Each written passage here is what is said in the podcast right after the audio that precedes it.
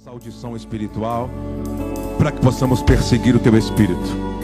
É assim que nós clamamos e oramos essa manhã. Diga amém. Dê um aplauso bem forte ao Senhor. Pode ser melhor, né? Vamos lá, né, irmão?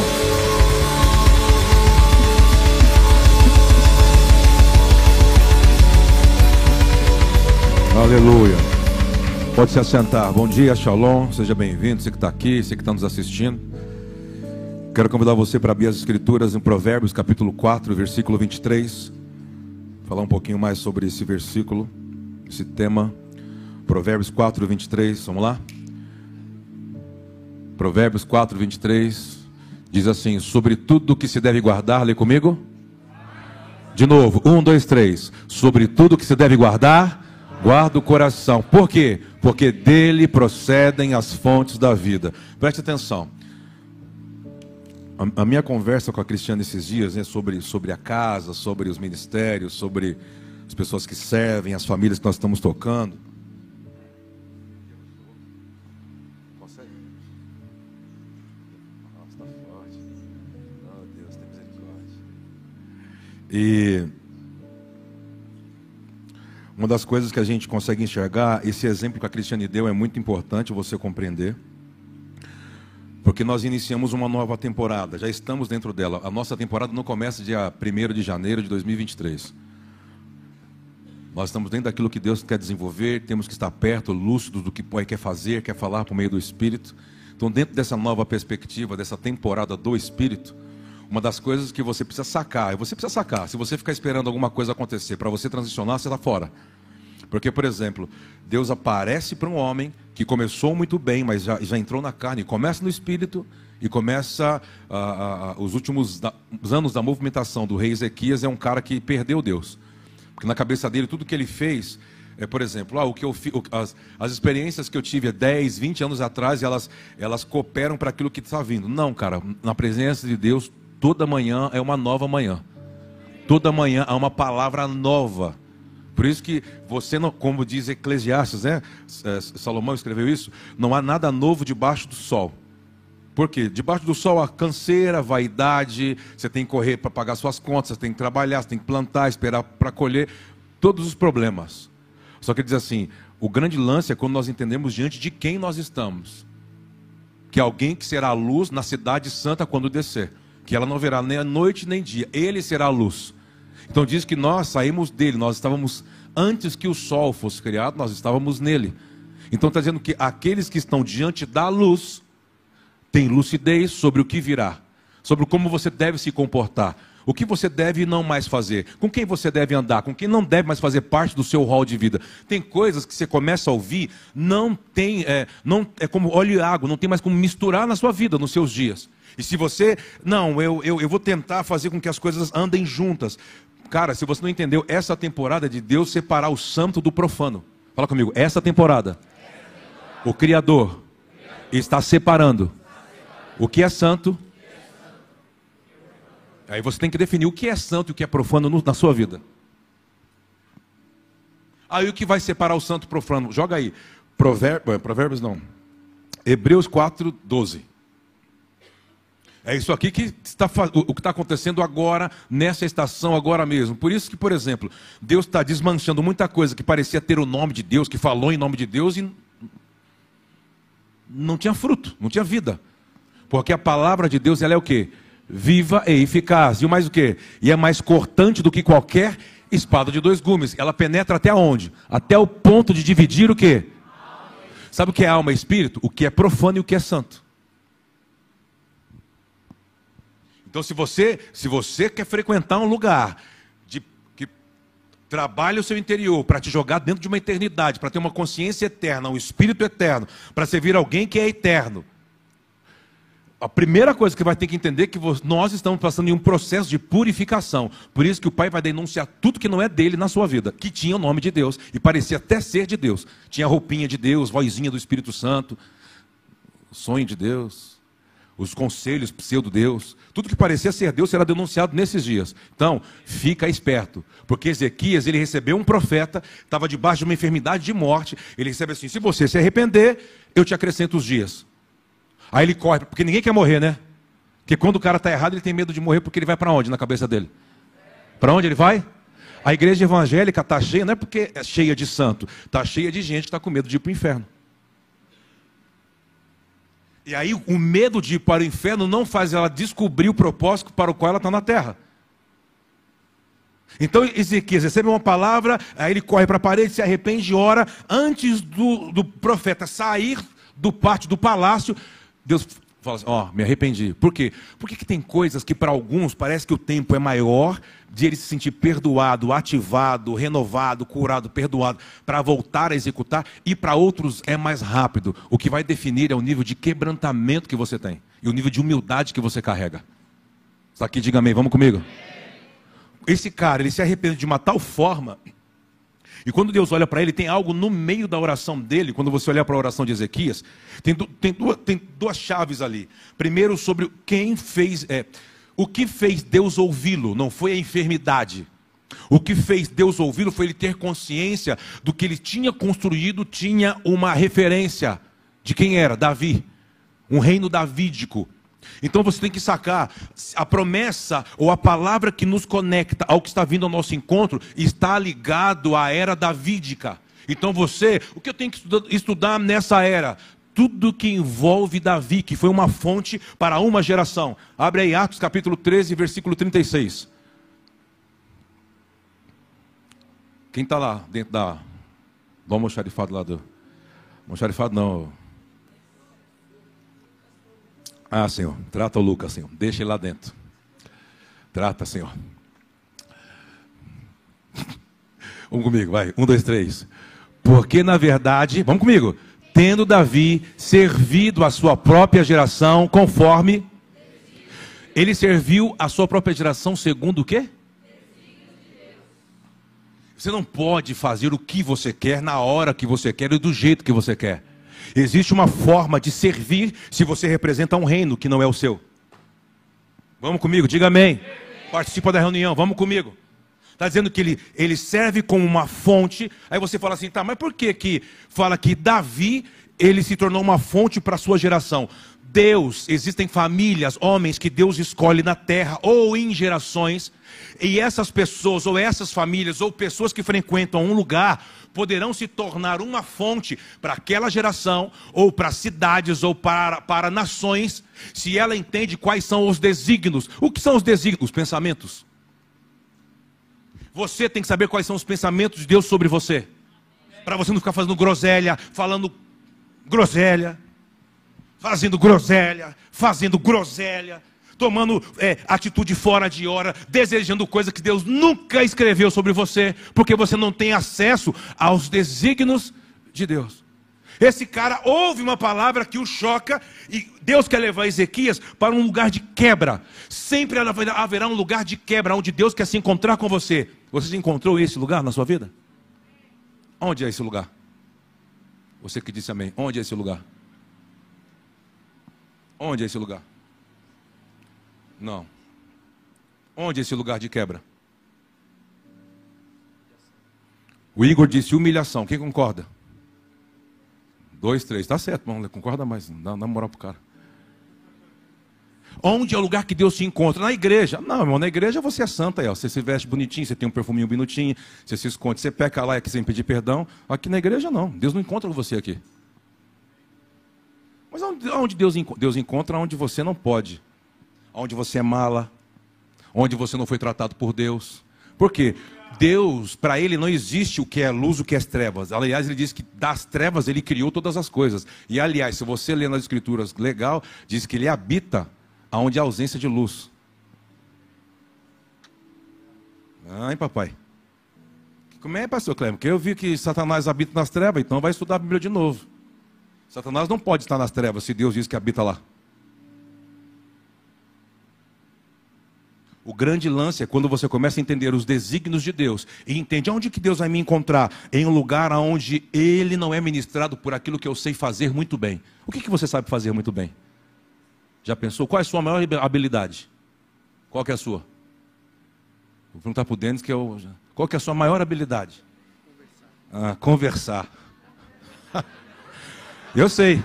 Eu sei com que ele conversa. Com carboidrato. De manhã, tarde e noite. Você é feliz, né, amigo? Felicidade. Nossa, eu já vi, eu já vi uma imagem na minha cabeça, cara. Ele com aquele shortinho, explodindo a coxa, lá bagada a chore, aquela camisetinha assim, ó, naquele chabá pela manhã, Marcos Vinícius. Aquele sol, e ele assim, ó. Ai, Senhor. Te deixa, eu vou falar para tua avó. Tua avó tá, viu, vó? Tá, tá escutando, vó? O filho do Francisco aqui, ó. A avó só olhando.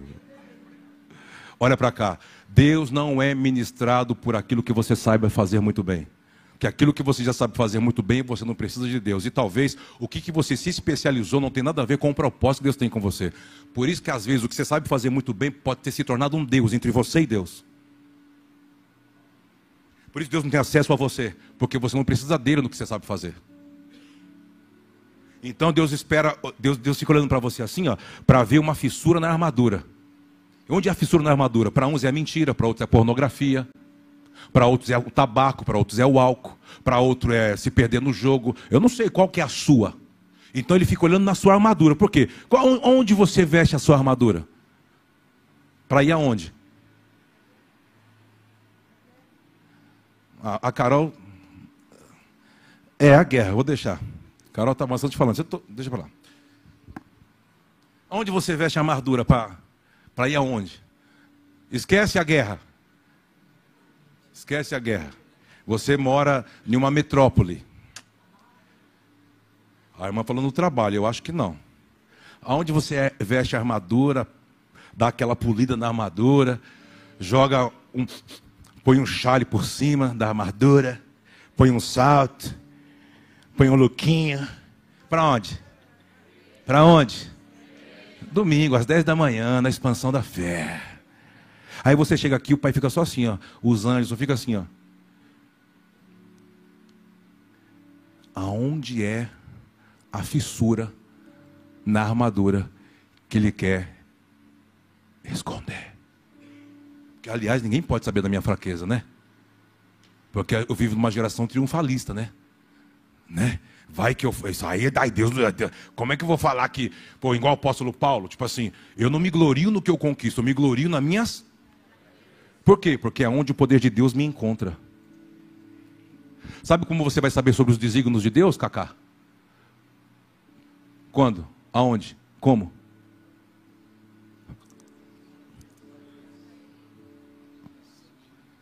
Se você não desce, não tem como você subir. Lembra aquele segredo do Rio Jordão? O Rio Jordão era estranho, né? Porque, na verdade, ele não é um rio que descia, ele é um rio que subia. Mas o nome dele é aquele que desce. Mas é o mesmo lugar que Salmo 133 diz assim: é o lugar que o meu pai ordenou a bênção. Ué, acha o teu Jordão.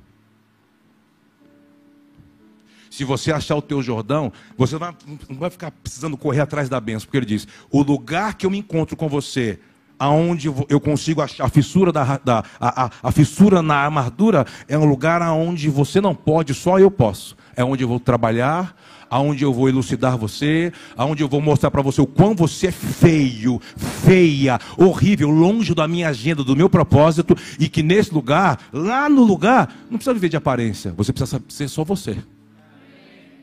Você não precisa vestir armadura. Você não precisa colocar os seus, como os seus, atrás da parede, os seus, os seus troféus, certificado, eu professor em Harvard. Ele diz: não, não, não, não, não. Lá no Jordão, lá embaixo, você vai encontrar Deus. E Deus é antes de todas essas coisas que o homem.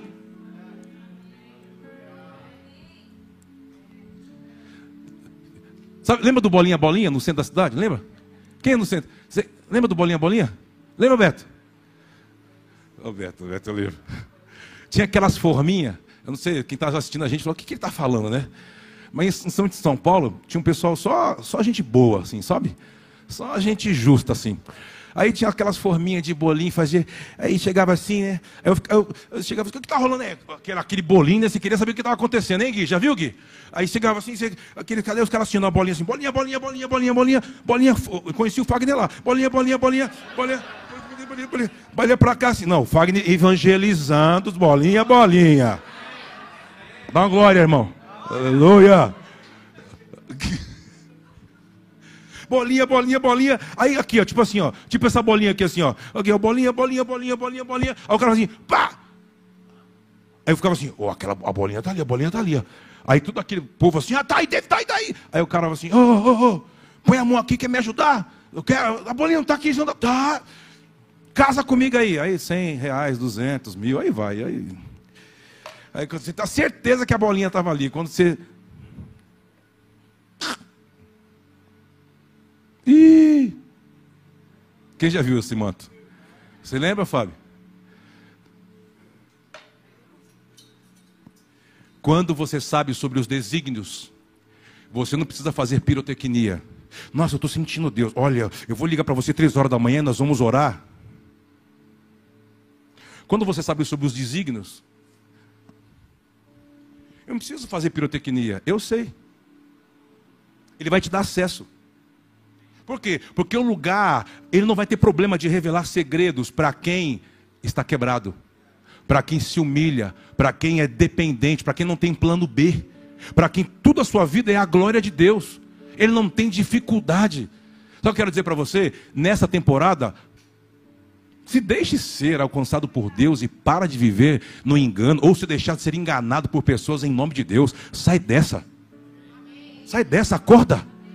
Ei, se ele diz que para o meu plano da redenção algo foi aberto de acesso entre você e Deus, por que, que você está querendo ser manipulado em pessoas que não têm autoridade para aconselhar você? Por quê? Fogo, pastor, pregar na igreja é fogo. Na igreja dos outros é maneira, mas na minha eu solto tudo. Você não pode ser manipulado por pessoas que não têm autorização para falar em nome de Deus para você. Por quê? Porque você tem acesso direto com Deus. Aí você fala assim: não, mas eu não posso porque eu sou pecador. Aí Jesus veio para quem? Para quem que Jesus veio? Jesus morreu na cruz para quem? Para os santos? Para os doentes? Sim ou não? Então, aonde você vai encontrar ele? Com um cara que é maior do que você?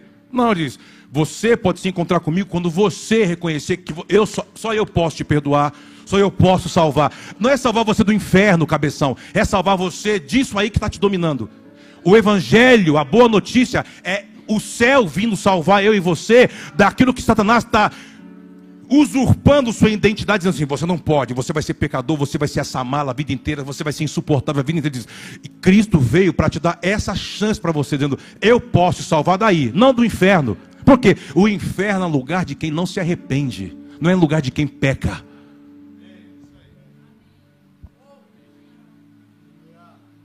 Fala alguma coisa.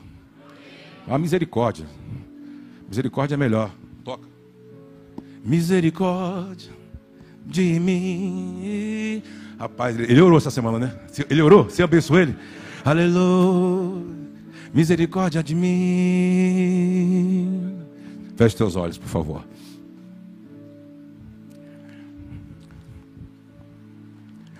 Eu creio que esses dias são dias de você se arrepender, no sentido, mas é, esses dias, não, cara, é um dias de você não cair no erro de Ezequias. De Deus estar tá falando alguma coisa com você e você está querendo resistir para onde Deus quer te levar. Imagine Deus falando para um cara: Eu te curo agora e eu acrescento 15 anos em algo que você estaria morto daqui sete dias. E o cara não aproveita a chance que Deus deu para ele. Fala assim: Eu vou aproveitar a chance que você está me dando. Eu vou aproveitar. Talvez para alguns aqui possa ser a última. Talvez para você não vai ter mais uma próxima chance. Então aproveite. Aproveitar como? Se quebrantando, falando, Senhor, eu quero ter acesso aos desígnios do Senhor. E eu sei que a única forma é eu fazer o que um homem que na época de Eliseu, um homem tão importante, um homem que tinha conquistas, que tinha méritos, que era, era, era um líder de exército de um outro povo, mas que ouviu por uma mulher que servia a sua casa, dizendo: Na minha terra há um profeta e há um lugar. Todo profeta atua em um determinado lugar. O profeta ele não pode ser profeta de repente onde você acha que ele quer. Existe um lugar que Deus planta o profeta. E todas as pessoas que entram nessa jurisdição, onde Deus plantou algo, se elas entenderem a linguagem daquele lugar, o que rege esse lugar profético, o que atrai a profecia, ah, você vai ser afetado pela vida que aquele lugar carrega. Então foi um homem chamado Naaman, leproso. Ele criou toda uma expectativa das pessoas recebê-lo e foi frustrado. Eu quero dizer que serão dias de frustração. Deus vai frustrar você com aquilo que você achava que era. E o Pai diz: nunca foi. Deus vai frustrar você com pessoas. Deus vai frustrar você com ferramentas que você achava que aquilo que estava na sua mão ia resolver. Por quê? Porque você criou expectativa em algo e não em alguém. E esse alguém é alguém que criou todas as coisas.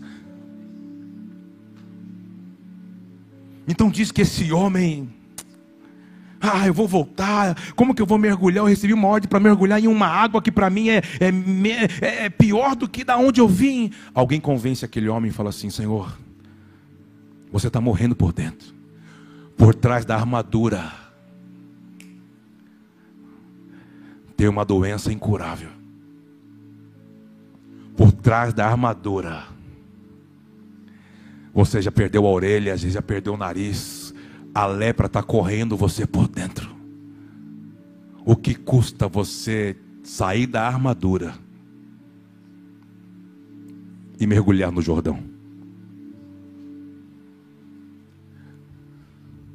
Qual é a sua armadura?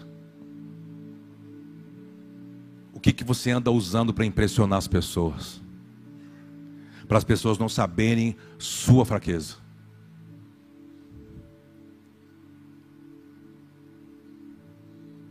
O grande lance é quando você quer ficar sem a armadura nu diante de alguém que não tem autorização para falar em nome de Deus para você. Essas pessoas só vão gerar confusão.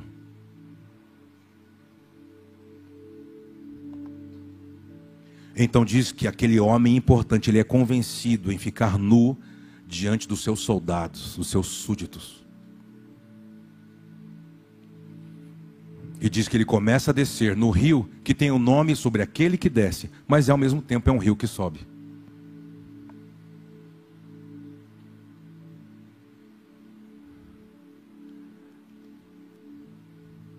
Olha para o seu defeito agora. Eu não sei se é o defeito de casal, se é marido, mulher, como pai, como filho, como esposa, como empresário, como empreendedor, como estudante. Eu não sei. Você sabe qual é o seu defeito. Isso aqui é a minha mazela, eu não consigo. Eu não consigo perdoar, eu julgo todo mundo, eu me acho mais do que todo mundo, eu sou soberbo, orgulhoso, orgulhosa. Não, não, eu me sinto, eu sempre tenho medo, eu preciso que as pessoas me encorajem, eu preciso que as pessoas me, sabe, fortaleçam a minha identidade. Eu me sinto desprezado, rejeitado, eu tenho espírito de comisseração, eu tenho algo dentro de mim que fica sabotando o que Deus fala comigo, o que eu ouço aqui, que eu não vou chegar, que eu não vou conseguir. Qual é a fissura na armadura?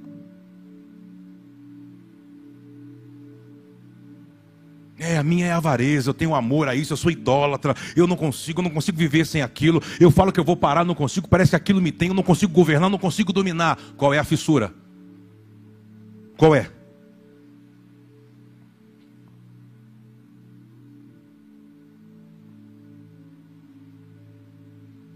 O pai está falando, coloque isso diante de mim. E a boa notícia é: só Cristo pode salvar você de ser consumido por isso aí.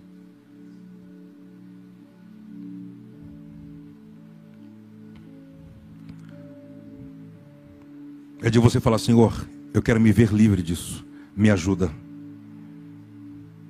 Eu não quero tomar outra identidade ao qual o Senhor já tem um desígnio direto para mim. E eu vejo pessoas que você está deteriorando, você está morrendo, você está definhando, longe da identidade que Deus escreveu sobre você, sobre a sua família. E você, eu não sei qual é que é, tem uns que parece que eles vão se isolando, porque eles não querem que ninguém veja a fissura. Eu quero dizer para você que você não consegue se curar. Você vai precisar de alguém. Mas antes de alguém, você precisa entender o que esse lugar é. Para mim, esse lugar é o nosso Jordão esses dias. Mas só tem uma forma de esse lugar te afetar com cura e restauração. Você sair de trás da sua armadura. A armadura que você vai criando para as pessoas pensarem o que você é. É o que você vai conquistando e colocando como condecoração. Você não é a sua condecoração, você não é o seu troféu, você não é a sua medalha. Se você pensar que você é isso, você está fora. Você vai ficar lutando por uma nuvem sem água, daqui a pouco acaba. E você vai fazer o quê? Você não é o seu dinheiro, você não é o seu carro, você não é nem a casa que você mora. Você é um lugar que Deus tem que habitar em você. Mas Deus não pode disputar o seu interior com outra pessoa que pode estar ocupando aí. Eu quero abençoar você com shalom, com sabedoria e que haja cura no nosso interior esses dias. Que por meio de um quebrantar de coração, a gente possa se render e falar: Senhor, me ajuda. Eu preciso de você. Isso não é demérito, porque você está falando com seu Pai Celestial, com o Criador, com o dono da vida. Eu não estou falando sobre religião, sobre religiosidade. Eu estou falando sobre o dono da vida. Fala com ele, por favor.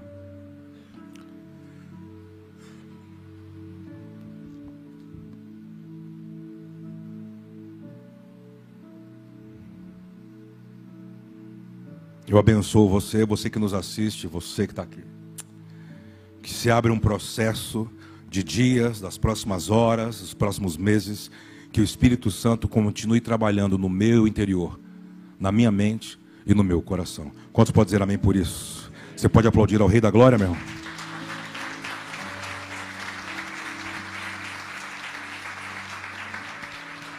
Por que isso? Você gosta de anotar? Anota rápido. Qual é a responsabilidade de um sacerdote? A responsabilidade de um sacerdote. Anota, você gosta de anotar. Nós somos responsáveis sobre o que pensamos e sobre o que sentimos. Então, esse negócio, é, eu não consigo dominar, você não consegue governar, então porque você é idólatra. Quando você perde a condição de adorar, de devoção, de entrega da sua vida, de entender quem Deus é, então você perde o domínio do que sobre os seus desígnios. O pecado não é você pensar o que você pensa. Pecado é você colocar a sua vida sobre aquilo que te afeta. Entende o que eu estou falando ou não? Vou falar de novo. Nós somos responsáveis sobre o que pensamos e sobre o que sentimos. E isso é ser sacerdote governante. Por isso que quando nós falamos aqui, quando a serpente consegue seduzir a Eva, ela seduz porque ela está ela tá usurpando, batendo né, contra a identidade. Você não é isso. Não é, olha, Deus está enganando vocês. Olha, se vocês comerem dessa árvore que ele disse que não é para comer, vocês vão poder julgar. Mas eles já podiam julgar. Então o engano começa a seduzir, despertando um de desejo. Então o que, que muda? Eles tinham consciência no, no jardim do Éden com Deus, então a mente era organizada e o sentimento sobre aquilo que a mente organizava. Quando ela inverte e ela toma uma atitude por impulso, ela inverteu. Então o homem agora ele não consegue mais governar e está aqui. Ele pensa, ele sente, depois ele pensa. Fala amém. Misericórdia. Esses pensamentos. O que Yeshua veio fazer por meio do Espírito? Anular o que tivemos acesso por ter apetite a uma árvore que nos condenou. Porque ele não perde o homem para Satanás, ele perde o homem para os seus desejos. Está entendendo o que eu estou falando?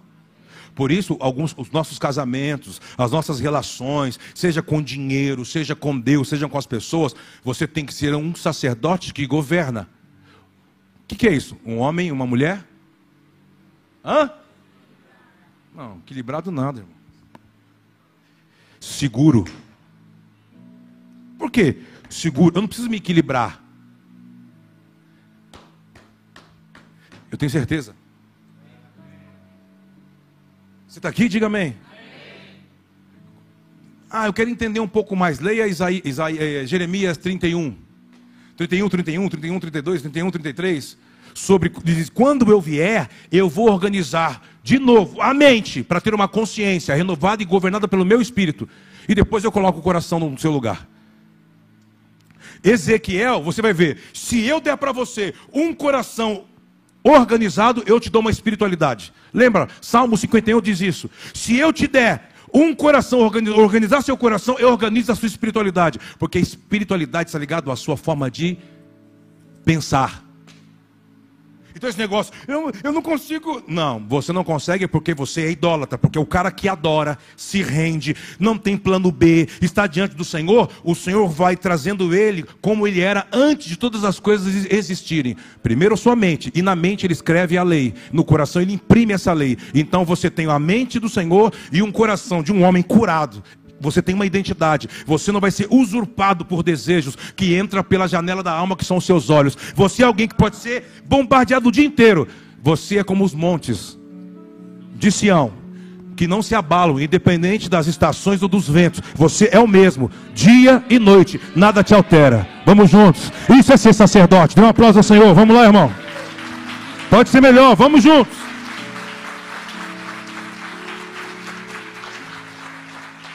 Você está aqui ou não? Anota aí. Pois o primeiro lugar que você supervisiona, ministra, cuida, não pode ser coisas externas. Tem que ser o santuário dentro. Porque quando a sua mentalidade é só cuidar de coisas externas, aí você nunca consegue ser livre do que te domina, te domina para é, é, satisfazer os seus impulsos. Aí você trabalha por abstinência. Abstinência uma hora quebra. A obra ou o fruto do Espírito é de dentro para fora. Se ele conseguiu ter acesso à sua mente, reorganizou suas emoções, pode esperar que vai nascer o fruto do Espírito, que dentro desse fruto tem várias sementinhas que vão gerar outras árvores. Lembra? Põe pra gente o fruto do Espírito. É Gálatas, né? Gálatas 5? Sim ou não? Põe aí. Vocês estão aí? Vou te dar esse fruto para você comer, com essas sementinhas dentro. Olha lá, ó. Pa, é, Gálatas 5, 1. É... Me ajuda aí, gente, o versículo. Estou sem Bíblia. 22. Coloca a Bíblia na cabeça do Lucas Douglas, Senhor. Aleluia. Olha lá, ó. mas o fruto, lê comigo, um, dois, três, mas o fruto do Espírito é amor. amor, segura, amor. Aí você tem que estudar. Pô, mas por que o fruto do Espírito é amor? Você não vai fazer nada em Deus sem amar, sem ter misericórdia, sem perdoar, sem ser alguém de reconciliação. Por isso que pessoas que falam, eu tenho Deus na minha vida. Você tem Deus na sua vida, por que você é um juiz?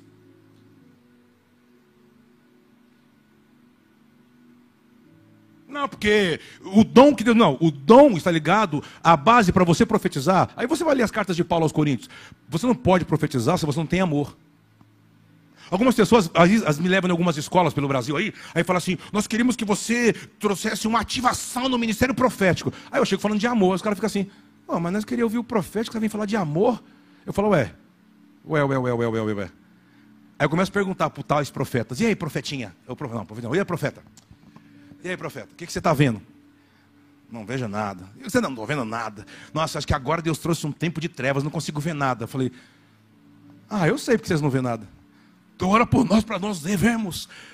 Para Deus colocar colírio dos céus nos olhos. Eu falei, não, não, não precisa colocar colírio do céu nos olhos. Vocês não veem nada porque vocês se tornaram juízes. Você só vai ter palavra de conhecimento sobre a geração, sobre o próximo, sobre os lugares, se você amar e olhar com olhar de misericórdia não querendo que aquela pessoa sofra o dano do que ela fez e seja pesado o que ela fez, porque o que ela fez é por causa de uma estrutura espiritual que regeu ela por meio de impulsos. E ela não nasceu de novo para ter a mente e o coração no justo lugar. Ela é fruto do Adão caído. Então ela só vive por aquilo que ela que os olhos dela cobiça. Vamos comigo. Necessário é vos nascer de novo. Se você nascer do alto, você vai ter uma nova consciência e novos registros. E você não vai ficando sendo levado por, é, Deus sabe. Como que é aquela, aquelas frases para argumentar o erro? É, como que é? Deus, não, não, isso, não, isso aí é fraca. Não. Deus sabe todas as coisas. Não, não, outra, outra, outra assim, mais, mais, mais poderosa. Deus conhece o meu coração. E aí eu falo assim, que podre. Eu falo, salve recolhe, Yoshua. Qualquer outra, outra frase, outra frase, outra frase. A Deus sabe da minha fraqueza. Mata e recolhe, Senhor. Qual outra? Qual outra? Fala outra, fala, fala outra. Nossa, isso aqui, isso aqui não é daqui não, é? Isso é realeza, isso aí é, isso é um tzitzit de Yeshua, do tabernáculo eterno. Isso aí, rapaz, estou ficando até lagachuri, cantara. Aleluia. Então, vamos lá. que mais? Qual que é a frase? Fala, Gabi. Pelo amor de Deus. que mais? Todo mundo de máscara. O que, que é? Fala você. Qual que é aquelas frases que a gente usa assim quando a gente. Ai, Deus tudo pode. Deus sabe que eu sou fraco. Ai, não, você está espiritual demais. Fala outra. Fala outra. Solta, solta. O povo não quer falar. Né? Fala aí, Mona. Solta aí. Ai, Deus sabe de tudo. Quem mais? Vai, solta, solta. Solta, solta, solta. Hã? Nossa, pastor Clésio, minha carne é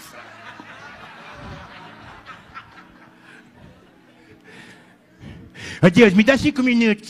Minha carne é fraca, né, senhor? Eu já sabe, né? Ainda bem que Deus é misericordioso.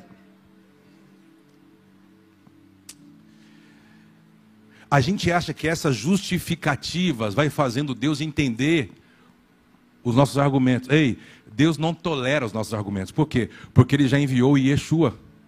Quando, por mais que você queira justificar, Ele fala assim: olha para o meu filho.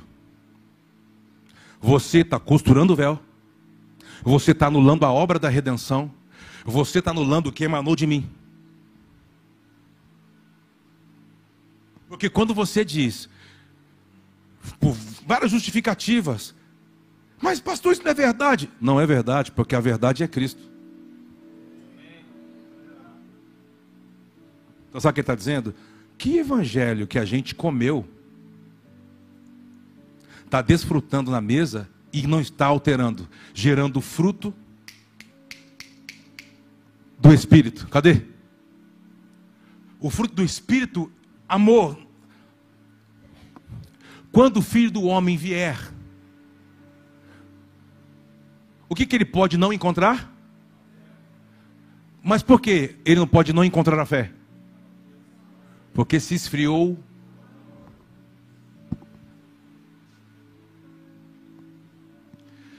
Então, peraí, o que está querendo dizer, Kleber? Que quando você vai para essa posição, não quero perdoar, não quero tolerar, não quero ter misericórdia, não quero.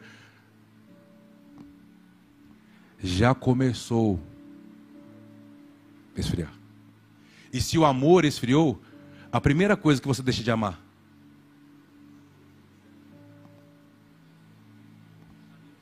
Porque você vai entender que Deus é injusto. Se Deus existe, por quê? Por quê? Por quê? Se Deus existisse. Segundo, qual vai ser a segunda característica fora de Deus? Não, que olho por olho, dente por dente, ver, eu vou fazer justiça com a eu vou ligar, eu vou levar ele para a justiça. Terceiro, se você não perdoa, você não serve ao próximo. Você quer que ele sofra o dano do que ele fez, seja com, se foi com você ou com alguém da sua família, ah. E como que você vai exercer a fé? E a fé significa eu me adequar ao que Deus quer que eu me torne. Pelo quê? Pelos seus desígnios. Já foi. Então, quando o filho do homem vier, ele não vai achar o amor porque se esfriou. E não consegue ter acesso à fé que fazia você se tornar como Cristo é. Você está aqui, diga amém. Cadê você? Olha para cá. Ei, olha para cá. Não deixe sua mente distrair, por favor. Tira os seus olhos do celular. Vou começar a colocar uma cesta ali fora. Quem está comigo? Antes, antes de você entrar, você deixar o celular ali, ali dentro de uma cesta e não trazer essa porcaria para cá. Vai comigo? Eu vou colocar um detector de metal. Vai, te, vai te entregar. Sabe aquela, igual, igual aquelas, aquelas. Na entrada do, do, do banco. Não, senhor, eu tenho um metal na perna. Se vira, vai em outro banco que não tem. Aqui você não vai entrar. Não, mas eu fiz uma cirurgia, eu tenho uma prótese. Não, tá bom. Mas eu, eu, eu dou, eu dou um, um papel para você escrever, um caderno. Que você está na Bíblia. Mas tem os outros que estão assim, estou chegando. Oi, meu amor. Tô... Você está aqui? Que está falando dessas coisas, Kleber? Porque algumas coisas vão começar a pegar fogo. Como assim, pastor Kleber? Algumas coisas vão começar a cair. E se você não tem Deus, não ama a Deus, não tem o Espírito de Deus, não tem a fé de Deus, eu não vou te ver daqui mais alguns dias.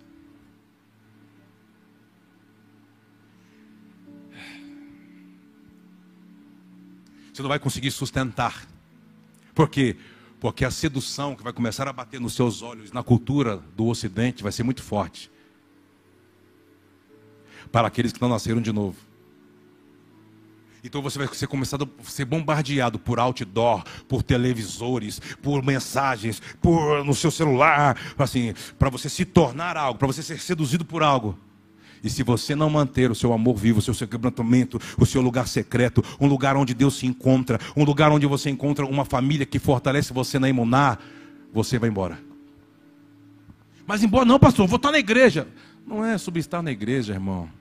É sobre você cumprir o que Deus quer que você cumpra. Porque você pode estar aqui e sem cumprir.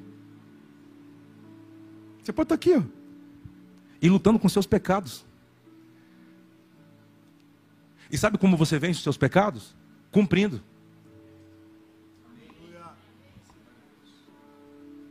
Sabe como você tem coisas que você vai ser curado? Curando. Tem coisas que você sendo uma fonte e não fazendo com que Satanás ou o inferno distorça o que você é. Vou te provar. Joga aí para você sacar o que eu estou falando. É primeira. Põe aí, primeira Reis 21. Você está comigo? Está comigo aí? Tem uns irmãos que foram até tristes assim, ficou, ficou assim, ó. Ai meu Deus, eu não fico sem meu celular, não, pastor Léo.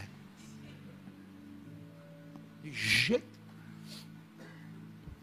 1 Reis 21. É, é na bote, não é? Esse texto aí? Fala, né? Isso, isso. põe o versículo 1 mesmo. 1, 1. Vamos lá, você lê comigo ou não? Sucedeu depois disso o seguinte: o que, que sucedeu? O Nabote, o Zerlita, possuía uma vinha ao lado do palácio que rei de Samaria tinha em Jezreel. Embora. Disse Acabe a Nabote: o que ele disse? Dai-me a tua vinha para que me sirva de horta, pois está perto ao lado da minha casa. Dar-te-ei por ela outra melhor, ou se for do teu agrado, dar-te-ei o dinheiro que ela vale. Vamos lá? Três. Porém, Nabote disse a Acabe: o que, que ele disse? Guarda-me o Senhor de que eu dê herança de meus pais. Então Acabe veio o que? Desgostoso, indignado para sua casa. Olha lá. Nossa que fraco Nutella. Por causa da palavra que Nabote lhe falara quando disse: Não te darei herança dos meus pais. E deitou-se na cama e fez o quê? Ah, brincadeira. Posso falar, está ao vivo. Porém, vindo Jezabel, lê para mim o resto. O que, que ela diz?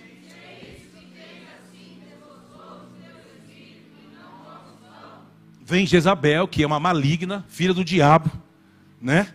Jezabel, que é isso, meu amor? Para de ficar aí. Levanta, se troca, toma um banho, tira a zica, come. Você é rei, rapaz. Ele respondeu: Porque falei a Nabote. Ele disse: Dai-me a tua vinha por dinheiro, e se te apraz, achei outro seu lugar. Porém, ele disse, meu amor, sabe o que ele disse, Jesus? Viu, Zé? Sabe o que ele disse, Zezé? Não te darei. Aí a Zezé olhou e falou: Mas que, com quem que eu casei? Lá, banjabe, jabe, jabe. Sabe onde se levanta as mulheres com espada? Na boca, nos dentes? Onde tem homem frouxo na casa. Aí elas se levantam e começam a fazer um monte de papel que o marido deveria fazer aí ganham mais.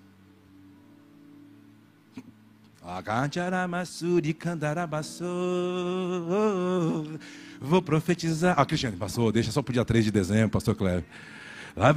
As irmãs, é, pastor, é. É o que? Você vai vir? Ontem um monte de homem pipocou, tem uns caras aqui, ó. Eu quero andar com você, eu quero. Te esperei ontem, senti uma falta aqui de você. Esse aqui é irmão desse. Não me enche as paciências, fica em teu lugar. Quem quer vem e se mistura e se torna um conosco. Lá baixo. Ó, oh, oh, para que eu vou, irmão. Eu entro nesse revoga aí, hein, irmão. Brincadeirinha. Aleluia. De quem está falando mesmo? Zéu. Para os íntimos, Zezé. Pô, você tá aí, você é rei. Olha o que ela fala pro cara. Vamos lá. Vou terminar aqui. Vamos orar que os irmãos já ficam meio estranhos. Falou, pastor Cleber, o que é isso, pastor Cleber? Põe aí, Douglas, Douglas. Vamos. Então Jezabel, sua mulher, lhe disse: Governas tu com efeito sobre Israel? Levanta-te, come, alegra o teu coração. E o que, que ela disse? O que, que ela disse? Você sabe o que ela fez, né? Ela armou para Nabote, chamou os satanás, os servos dela, falou que ele tinha profanado contra o rei, contra. Apedrejaram ele. Eu não quero falar sobre isso aqui. Eu quero falar sobre uma coisa que está no meio desse texto. Essa cidade de Jezreel, depois você estuda aonde era esse território. Tenta buscar o nome original, a raiz, ou as raízes no original. O que era esse, esse lugar?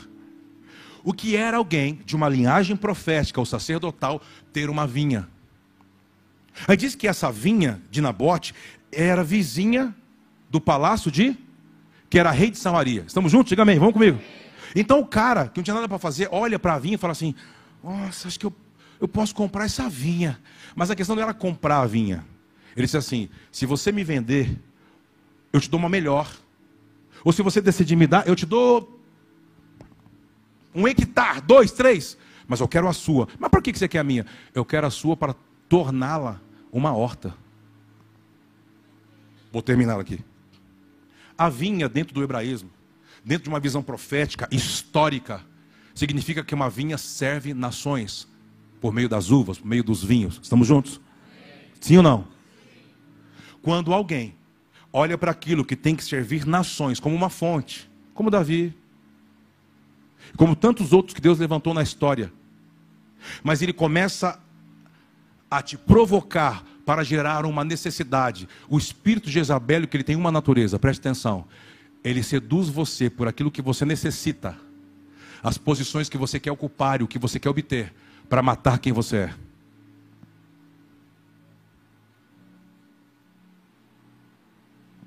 Porque ela sabe seduzir pela cobiça dos olhos.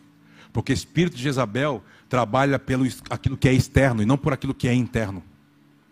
Ela trabalha para seduzir você na sua performance, para matar o que você carrega dentro de você, que pode servir nações. Tornando você o que poderia ser uma grande vinha em um jardim particular para servir apenas uma pessoa. Sendo que quando você olha para Abraão, Deus, Deus troca o nome de Abrão para Abraão, levanta uma nova constituição, muda o nome dele para que ele deixe de ser referência apenas para a sua família, para ser uma referência para todas as famílias da terra. Então eu quero, nesse primeiro momento, falar para você que me assiste, você que está aqui nesse auditório. Cuide do santuário no seu interior, que pertence a Deus. Se é Ele que é adorado, reverenciado pelo seu coração. Se você tiver que entrar num processo de cura interior, entre nesse processo. Se esse processo te levar à libertação, seja livre. Se esse processo vai te levar a cura, libertação, para te fortalecer onde você é fraco, que assim seja. Mas não se torne, não se torne, não se torne o que a sua alma está seduzindo você para tocar. A tua alma vai te trair. A tua alma vai te trair. Quando a Bíblia diz, cuidado com o coração que o coração que ele está querendo dizer é o centro das emoções que não tem a redenção de Cristo, não tem o senhorio de Cristo, não está debaixo da soberania de Cristo. O coração enganoso é que vive por impulso de uma alma que não tem Senhor. Ela pensa que ele é Senhor de você. Vai te trair. E Deus não pode ter acesso à alma. Por quê? Porque ele é espírito. Como estou entendendo? a mensagem desta manhã. Para mim é os céus dando um grito. Qual grito? Eu não posso perder você para você mesmo. Cuidado. Agora é a palavra para você. Cuidado. Todas as vezes que a gente decide por algo que Deus quer, Satanás vem soprar no nosso ouvido. Para nós bagunçarmos a cabeça e voltarmos para onde Deus nos libertou. Cuidado. Mata a sua carne. Está me ouvindo? Eu quero fazer um apelo, um convite. Só para os corajosos. E a câmera, Paulo joga lá para o teto. Fala obrigado para quem está assistindo. Mas eu não quero expor. Mas eu sei porque essa decisão aqui pode colocar você dentro da eternidade. Pode colocar os seus filhos dentro da eternidade. Pode colocar sua família, pode te ajustar novamente, pode trazer o seu coração voltar a arder no Senhor. Porque às vezes a gente é seduzido por Jezabel sem perceber. Você está aqui, irmão? Você está entendendo o que o pai está falando? Não deixe Satanás distorcer o que Deus plantou. Se você tiver que fazer o que Adão não fez, faça, viu, sacerdotes? Façam. Sabe por que, a serpente entrou dentro do jardim e veio na terceira voz na esposa de Adão? Como a terceira voz? Porque Adão não botou ela para fora. Tem coisas que vão criando raiz na nossa casa e a gente está vendo e fica tolerando. Não, não tolera, bota para fora. Bota para fora.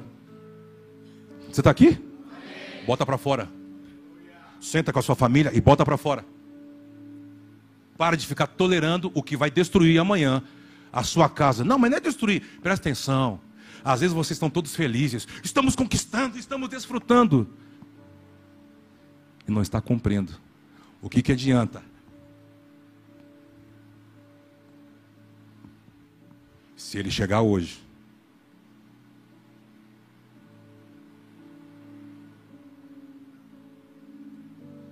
Você está aqui? Feche teus olhos, se você pode. Se você já entendeu, se está falando com você. É uma coisa pessoal. Você que nos assiste, você que está aqui, sai do seu lugar, vem para cá. Vamos, vamos, vamos, vamos.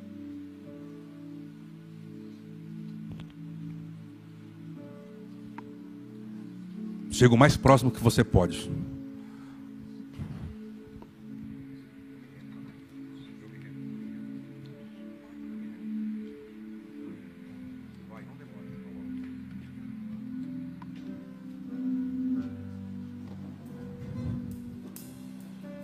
Tem mais pessoas para vir, tenha coragem. A sua movimentação na matéria move o que é invisível. Então para, sai do seu lugar e vem. Dá um sinal para Deus que você quer.